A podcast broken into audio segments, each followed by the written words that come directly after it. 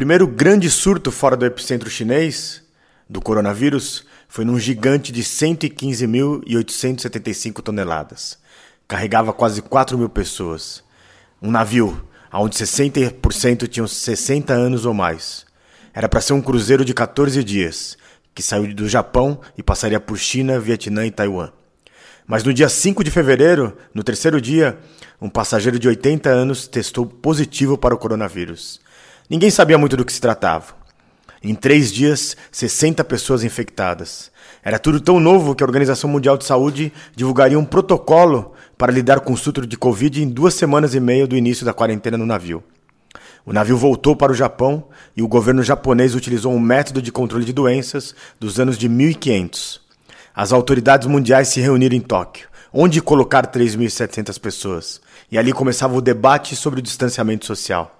Uma carta da sede da empresa, dona do navio que fica na Califórnia, foi entregue na cabine da tripulação.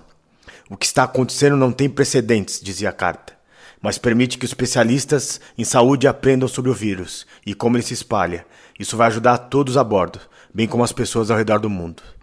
Um especialista em doença infecciosa, um médico japonês, foi autorizado a entrar no navio. Ele trabalhou com ebola no Serra Leoa e com SARS na China. Ele ficou alarmado com o crescente número de casos no porto do seu próprio país. E disse: Fizemos uma intervenção atrasada. Os passageiros continuaram jogando bingo enquanto o vírus se alastrava. Depois disso, fizeram testes em todos. Aplicaram realmente um processo de isolamento social.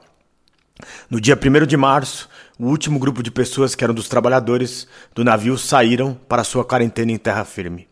O capitão Arma, que é um italiano lá da região de Sorrentino, se despediu do seu navio. Eles enfrentaram um tufão, em alguns cruzeiros antes, e um surto de doença observado em todo o mundo. Ele agradeceu a parceria. Antes de sair, ele ligou o sistema de alto-falante e disse: Boa noite, Princesa Diamante. Até breve. O capitão está na costa de Sorrento. E ele vai todos os dias na igreja da Madonna del Laura, a padroeira dos marinheiros, pedindo para o mundo voltar ao normal e ele voltar ao mar.